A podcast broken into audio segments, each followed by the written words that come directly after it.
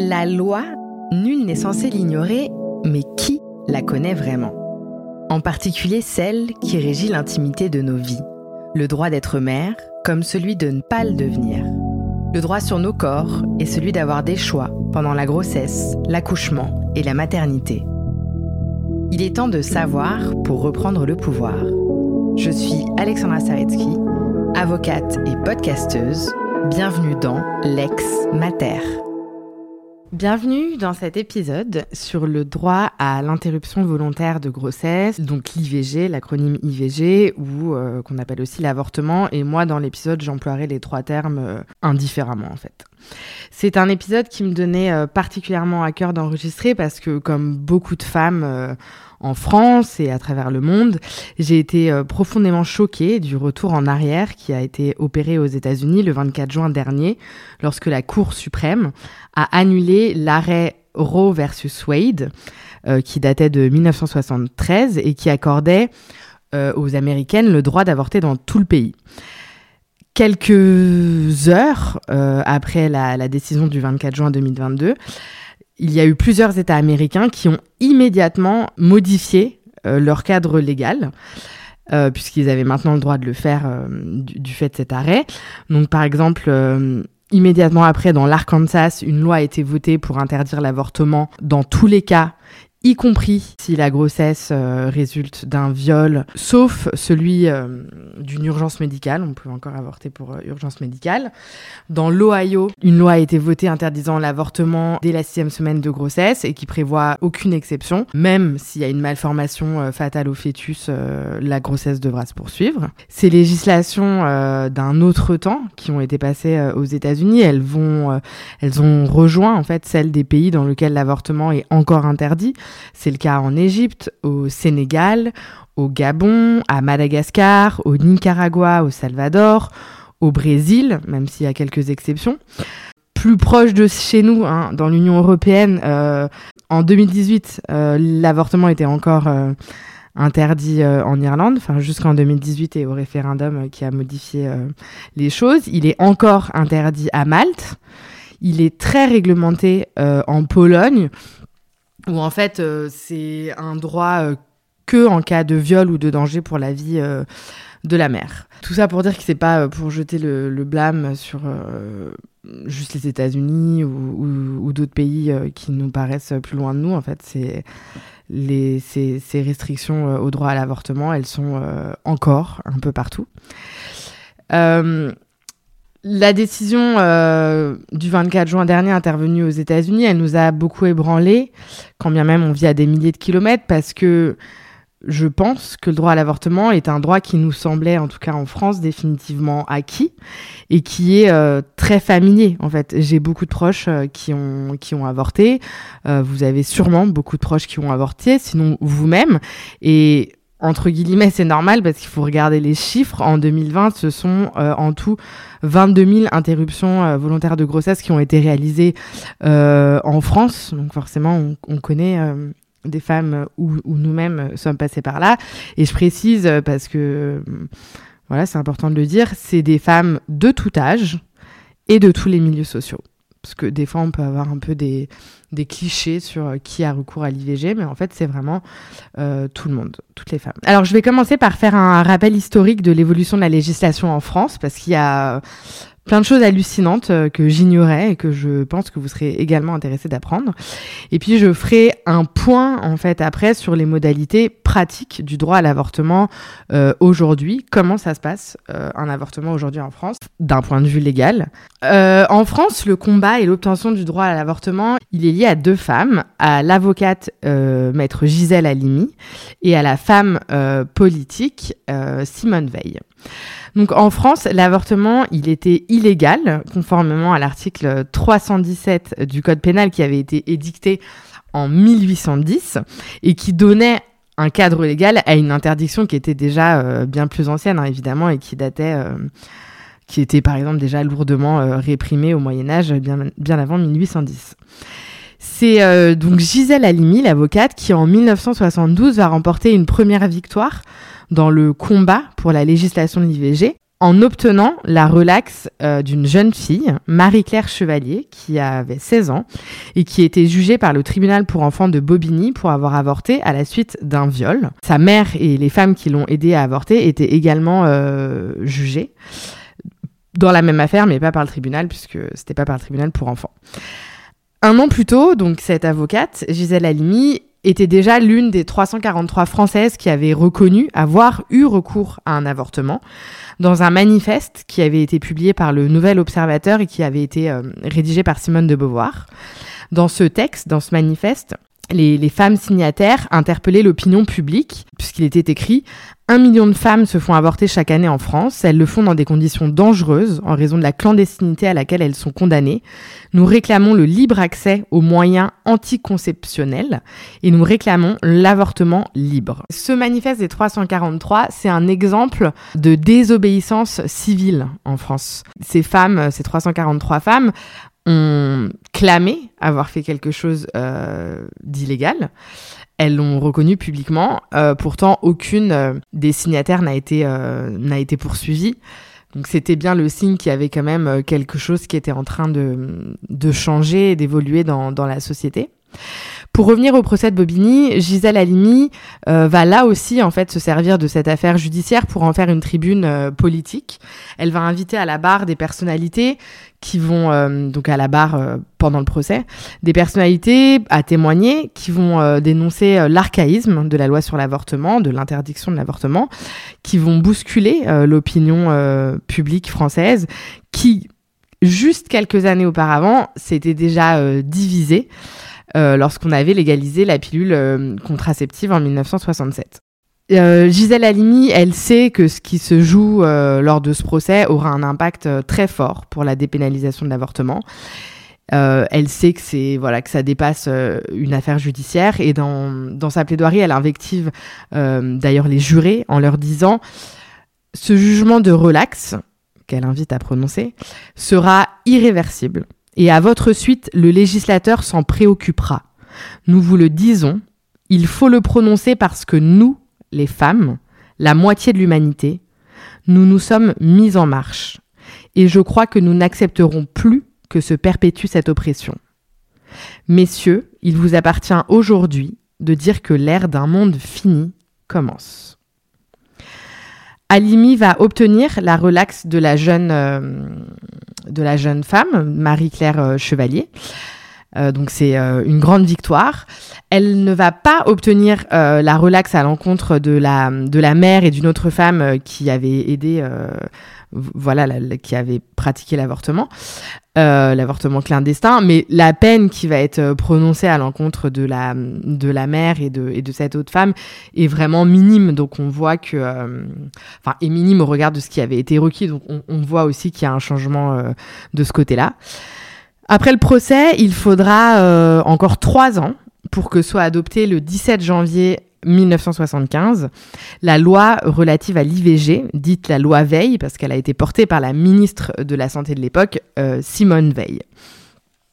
Donc un peu comme j'avais été surprise euh, du discours euh, du sénateur Neuwirth le jour de l'adoption de la, de la loi légalisant la pilule contraceptive, j'ai été un peu surprise par celui de Simone Veil, qui en fait à aucun moment ne se réjouit de la consécration d'un droit nouveau euh, pour les femmes quand elle euh, quand elle présente cette loi, mais elle explique que cette euh, loi a pour objet de mettre fin à une situation de désordre et d'injustice et d'apporter une solution mesurée et humaine à un des problèmes les plus difficiles de notre temps. Euh, après, j'ai été lire hein, pas mal de choses et il y y a, quand même pas mal de témoignages qui disent que de toute façon, euh, elle pouvait pas vraiment euh, le présenter autrement, euh, Simone Veil, sinon elle, ça, ça serait pas passé en fait de le présenter comme un comme un nouveau droit pour les femmes, puisque déjà ce qui était beaucoup relayé au moment de de passer la loi sur la pilule et sur l'avortement, c'est qu'en gros ça ça encourageait les femmes à avoir bah, des relations sexuelles, à se comporter n'importe comment, enfin voilà. Donc elle pouvait pas le pouvait pas vraiment le présenter comme un droit si elle voulait être sûre d'avoir une majorité pour, euh, pour le, voter la loi. Euh, cette loi de 1975, elle va dépénaliser l'avortement en France et va, elle va encadrer en fait la pratique euh, de l'IVG. Donc en 1975, et là je vous fais un peu la chronologie de tout ce qu'il y a eu comme, comme évolution parce que il y en a eu beaucoup. Le, le, régime de l'IVG a, a, quand même euh, vraiment évolué depuis 1975. Donc au tout début, l'IVG était rendu possible si la femme enceinte se trouvait en situation de détresse. Euh, et l'intervention devait être réalisée dans un, délai inférieur ou égal à 10 semaines de grossesse. Et l'acte devait être réalisé par un médecin dans un établissement euh, de santé. Les médecins disposaient d'une clause de conscience qui leur permettait de dire que voilà, ils n'avaient pas envie de, de pratiquer euh, l'IVG et ils étaient autorisés à ne pas le faire dans ces cas-là. Euh, il y avait euh, deux consultations euh, médicales, une consultation euh, psychosociale avant l'intervention. Euh, cette loi, alors ça, enfin, j'ignorais totalement, elle avait été adoptée à l'origine pour une durée initiale de 5 ans. Après cette loi, et donc euh, jusqu'à même l'année dernière, puisqu'il y a une, une, loi importante en 2022, il va y avoir des avancées législatives successives qui vont tout le temps euh, tendre à étendre justement euh, le droit à l'avortement en France. Donc en 1979, il y a une nouvelle loi sur l'IVG qui la rend définitive les dispositions de la loi euh, de 1975 qui avait été passée que pour 5 ans. En 1981, c'est le remboursement de l'IVG par la sécurité sociale qui est décidé, ce qui est un pas très important pour l'accès à, à, tous, à toutes euh, à l'IVG. En 1993, on consacre le délit d'entrave à l'IVG. C'est-à-dire que est inscrit dans le code pénal que toute personne qui va euh, empêcher ou tenter d'empêcher euh, une femme de pratiquer ou de s'informer sur une IVG euh, par tout moyen euh, peut être euh, poursuivie et punie. Et on a rajouté depuis par tout moyen, y compris par voie électronique ou en ligne. Donc on n'a pas le droit non plus de se saisir sur Internet, d'avoir des propos, etc. pour pour empêcher ou tenter d'empêcher une femme de recourir à l'IVG. En 2001, euh, le délai de recours à l'IVG est porté à 12 semaines de grossesse. Et euh, il est prévu dorénavant que les mineurs peuvent y recourir sans euh, autorisation parentale. Il est aussi prévu euh, que la consultation euh, psychosociale, donc euh, le fait de voir un psy, n'est plus obligatoire pour les femmes majeures. Elles l'auraient proposé, mais elles n'ont plus obligation euh, d'aller euh, faire une séance avec une psy euh, au motif que parce qu'elles ont décidé de recourir à l'IVG. Donc c'est symboliquement c'est quand même important. même si voilà, j'y reviendrai après, on peut en avoir besoin et c'est très bien que ce soit proposé et remboursé, etc. il y avait un peu un côté infantilisant. Il va falloir maintenant réfléchir à ton acte, etc. En 2014, la mention euh, de situation de détresse pour pouvoir recourir à l'IVG est supprimée. Et la loi euh, prévoit seulement maintenant qu'une femme qui ne veut pas poursuivre une grossesse peut demander une IVG. Donc voilà, on est dans quelque chose de euh, beaucoup plus neutre et, euh, et qui vise vraiment euh, bah, voilà, tout, tout, toutes les femmes dès lors qu'elles ont émise la volonté de ne pas vouloir poursuivre leur grossesse. Finalement, enfin pour finir, la loi la plus récente, euh, elle a moins d'un an. C'est euh, une loi qui date du 2 mars 2022 et qui vise vraiment à renforcer le droit euh, à l'avortement. Donc quand aux États-Unis il y avait ce mouvement très très rétrograde. C'est peut-être pour ça que, ça que, ça nous a particulièrement choqué en France. Quand aux États-Unis, il y avait ce mouvement euh, très rétrograde euh, par rapport au, droit à l'avortement, nous, on passait euh, une loi avec des mesures phares, plusieurs mesures phares, vraiment importantes. Et celle dont on a le plus parlé, c'est l'allongement euh, du délai légal pour euh, recourir à l'IVG. Pour recourir à l'IVG chirurgical, il passe de 12 à 14 semaines de grossesse. Et pour recourir à l'IVG euh, médicamenteuse, il passe de 5 à 7 semaines de grossesse. La loi prévoit maintenant la possibilité de réaliser l'IVG médicamenteuse à distance donc via euh, des rendez-vous euh, qui se sont qui sont faits en, visio en fait avec euh, avec le médecin ou la sage-femme. Je vais y revenir après, mais ce ce progrès, cette évolution, en fait, il date du Covid, enfin de, de, toute la période de pandémie où on pouvait beaucoup moins se rendre chez le médecin, etc. Et donc il y a eu euh, cette pratique qui a été qui a été autorisée à faire les consultations pour l'IVG médicamenteuse avec le professionnel de, santé à distance et voilà ça a été entériné dans, dans, cette loi de mars de 2022, voilà, même si on n'est plus en période de pandémie, c'est toujours possible. Euh, cette loi, c'est très important, elle donne la possibilité aux sages-femmes de pratiquer l'IVG chirurgical euh, dans un établissement euh, de santé. Et jusqu'à jusqu'à cette loi, cette, cette compétence était réservée aux médecins, donc elle est maintenant étendue aux sages-femmes. Elle prévoit la loi la publication d'un répertoire euh, des professionnels de santé qui acceptent de pratiquer euh, l'IVG, parce que par contre, la, la clause de conscience, qu'elle existe toujours, donc les médecins ont toujours la possibilité de refuser de pratiquer un avortement. Donc pour que ce soit plus facile pour les femmes de, bah, de savoir euh, tout de suite, sans perdre de temps, vers qui elles peuvent aller, qui acceptera, il y a la publication d'un répertoire des professionnels et structures de santé qui pratiquent l'IVG. Donc vous voyez, quand même, depuis 1975, euh, le, ce droit n'a pas été remis en cause, il va plutôt euh, toujours euh, dans le sens de son élargissement en France. Aujourd'hui, ce qui est en débat, c'est l'inscription de ce droit dans la Constitution. Le 24 novembre 2022, donc, l'Assemblée nationale française a voté une proposition de loi qui visait à inscrire, euh, qui vise à inscrire dans la Constitution que la loi euh, garantit l'effectivité et l'accès, l'égal accès au droit à l'IVG. Donc c'est vraiment un premier pas vers euh, une révision de la Constitution française. Bon, c'est pas acquis pour autant parce qu'il y a encore beaucoup d'étapes, voilà, mais c'est quand même, on, on tend vers ça. Donc ça, euh, c'est le c'est le côté positif en fait, euh, toutes ces avancées, ce droit à l'avortement qui est euh, de plus en plus étendu, peut-être, probablement, on l'espère, un droit à l'avortement inscrit dans la Constitution. Néanmoins, tout n'est pas rose. Et le planning familial en France rappelle que, par exemple, 130 centres qui pratiquaient l'IVG ont été fermés euh, ces 15 dernières années, que d'autres sont menacés. Donc concrètement, ça rend euh, la possibilité d'avoir recours à une IVG euh, plus difficile. Le planning familial rappelle qu'il existe encore une double clause de conscience pour l'IVG. Donc la clause de conscience, c'est ce que je vous disais, c'est le fait que le médecin a le droit de refuser de pratiquer une IVG. Mais en fait, de façon générale en France, tous les professionnels de santé ont une clause de conscience générale qui leur reconnaît le droit de refuser tout acte médical autorisé par la loi, hors les cas d'urgence.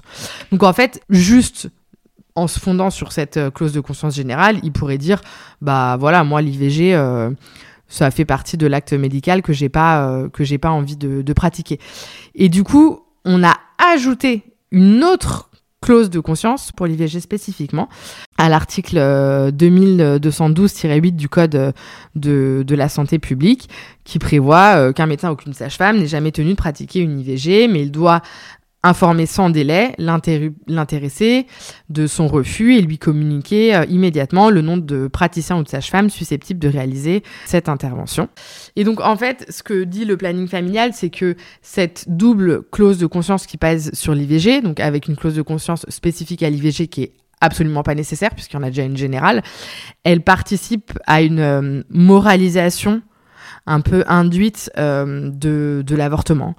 Euh, on pointe euh, du doigt euh, cet acte médical par rapport à tous les autres. Personnellement, il y a une autre disposition légale qui me heurte un peu, qui m'interroge. C'est l'article 2212-9 du Code de la santé publique qui dit Tout établissement dans lequel est pratiquée une interruption de grossesse doit assurer après l'intervention l'information de la femme en matière de régulation des naissances. Donc, en gros, enfin moi, ce que j'en comprends, c'est que une fois que tu as eu ton IVG, on doit bien t'expliquer comment faire pour pas tomber enceinte si t'as pas envie de tomber enceinte. Donc euh, voilà, je, je, trouve que c'est pareil, c'est hyper euh, moralisateur. Euh, ça fait vraiment peser la charge mentale. Enfin déjà que les femmes ont la charge mentale de la maîtrise de la fécondité. Euh, bah là, enfin, je trouve que ça fait vraiment euh, bon. Tu vois, t'as commis une erreur. On va bien te réexpliquer euh, que la pilule, faut pas l'oublier. Hein. voilà, je trouve ça un peu hallucinant. J'espère au moins que lors de ce rendez-vous, on évoque les moyens de contraception qui peuvent être pris par des hommes. Je sais pas si ça a été le cas pour vous et que vous voulez témoigner sur ce qu'on vous a dit. Ça peut être intéressant. Donc voilà pour le rappel historique. Maintenant, je vais expliquer concrètement en France comment ça se passe euh, quand on veut euh, avoir recours à une IVG, quels sont nos droits, quelles sont nos limites. Alors concrètement en France, ça se passe euh, comment l'IVG Qu'est-ce que la loi prévoit euh, L'IVG, déjà, il faut le dire, c'est une exception au parcours de soins coordonnés. Ça veut dire qu'il est possible pour la femme de consulter un médecin autre que son médecin traitant et elle va quand même être remboursée. Et elle peut aussi euh, aller directement euh, voir un, gynécologue sans passer par la case médecin traitant. L'IVG, elle est prise en charge à 100% dans le cadre d'un tarif forfaitaire avec dispense totale d'avance de frais. Euh, évidemment, s'il y a des dépassements d'honoraires, bon, bah, c'est un peu classique. Euh, là, euh, c'est à vous de payer en fait le, le dépassement ou à votre, à votre mutuelle. La pratique de l'avortement, elle est réglementée. Plusieurs étapes doivent être respectées avant et après la réalisation. Donc, je vous l'ai dit, aujourd'hui, l'avortement, il est légal pour toute femme enceinte qui souhaite mettre un terme à sa grossesse et y compris euh, pour, euh, pour les femmes mineures. Néanmoins, les femmes mineures, elles devront toujours être accompagnées euh, dans leur démarche. Par contre, il est prévu par la loi que si elles souhaitent garder le secret de l'IVG par rapport à leur famille, elles, du, coup, elles peuvent demander cette intervention juste à, leur seule demande, sans que ce soit demandé par, par les parents ou les tuteurs légaux. Et elle peut euh, se faire accompagner dans ces cas-là par un majeur. Il faut qu'elle soit accompagnée par un majeur, mais ça peut être n'importe quel majeur de son choix. Donc ça peut être une amie majeure, euh, un membre du planning familial, euh, voilà, un, un, adulte de son entourage, mais, pas, mais donc pas un membre de sa famille. Euh, dans ce cas, en plus, la, la loi prévoit que l'IVG, les frais afférents sont pris en, à, en charge à 100% et qu'il n'y a aucune demande de paiement euh, qui lui sera adressée. Euh, rien qui lui sera adressé par courrier, puisqu'évidemment, si un courrier arrivait euh, à son domicile, enfin au domicile euh, où elle vit avec ses parents, bah, il y aurait plus de secret si son courrier était ouvert.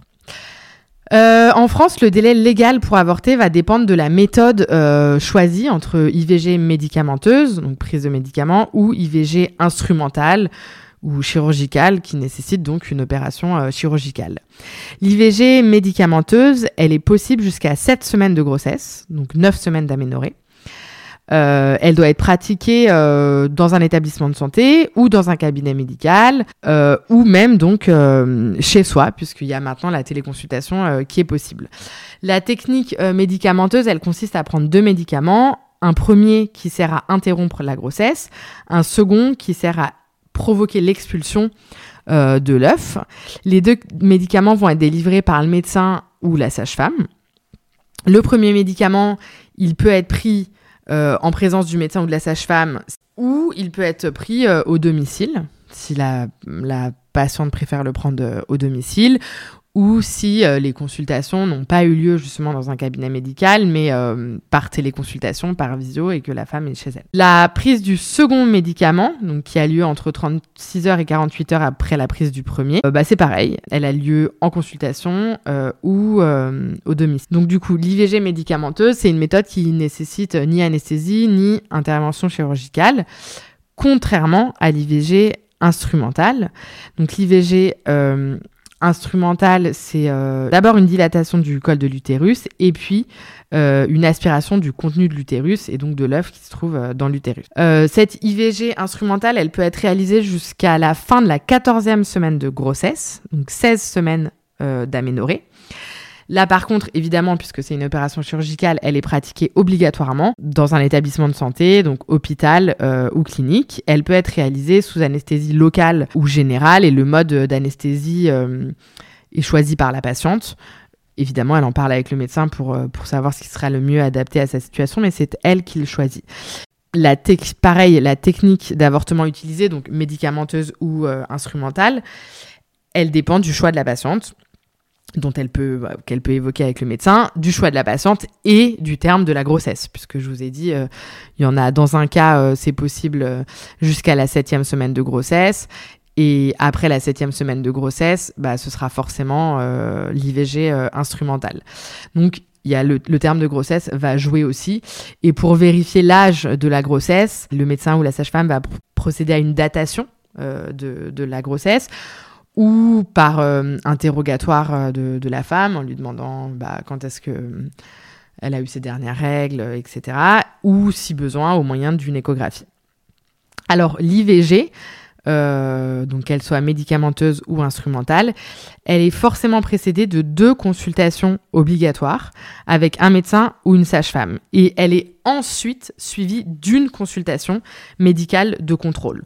Donc en fait, l'IVG, c'est trois euh, consultations médicales outre euh, l'acte médical lui-même. Lors de la première consultation, le médecin ou la sage-femme examine la femme, euh, l'informe sur les deux méthodes d'IVG, sur leurs avantages, leurs inconvénients, lui remet un dossier et délivre une attestation de consultation médicale. C'est à ce moment-là euh, que si le médecin ou la sage-femme ne veut pas prendre en charge d'IVG, qu'il doit en informer euh, tout de suite la patiente et lui indiquer le nom de d'autres praticiens qui sont susceptibles de la, de la réaliser. Lors de la deuxième consultation, la femme confirme par écrit sa demande d'avortement, donne son consentement au médecin ou à la sage-femme pour l'IVG, choisit la méthode euh, d'avortement et le lieu d'intervention et reçoit une deuxième attestation euh, de consultation euh, disant que voilà, elle a bien, elle a bien effectué la deuxième, la deuxième consultation. Après euh, l'intervention euh, chirurgicale ou médicamenteuse, il y a euh, une visite de contrôle qui a lieu entre le 14e et le 21, 21e jour après l'intervention et qui a pour but de s'assurer qu'il n'y a pas de complications. Je précise que entre les deux consultations qui précèdent l'IVG, un entretien psychosocial peut être réalisé par une personne qualifiée. il va être proposé à la patiente majeure. Par contre, il va être obligatoire pour les jeunes filles mineures qui vont devoir aller voir, euh, qui vont devoir aller réaliser cet entretien psychosocial entre les deux consultations. Et puis après l'IVG, le médecin ou la sage-femme peut de nouveau proposer euh, un entretien euh, psychosocial à la femme qui a, qui a subi l'intervention, si elle le souhaite, rien d'obligatoire. Dans le cadre de la, de la téléconsultation pour euh, l'IVG médicamenteuse, donc du coup, que ce soit les consultations d'information ou de contrôle, ça peut se faire à distance, et dans ces cas-là, les médicaments sont prescrits par le médecin ou la sage-femme, et puis vous recevez l'ordonnance par mail. Voilà, donc on arrive à la fin euh, de cet épisode qui vous donne les détails du droit à l'avortement euh, en France. J'espère, euh, en tout cas c'est le but, qu'il sera complété par un épisode d'interview avec un ou plusieurs professionnels de santé ou, ou, plus des militants engagés pour avoir aussi un point de vue un peu pratique. N'hésitez pas à me laisser vos avis ou vos commentaires sur le compte euh, Instagram ou sur le compte euh, du podcast. Merci.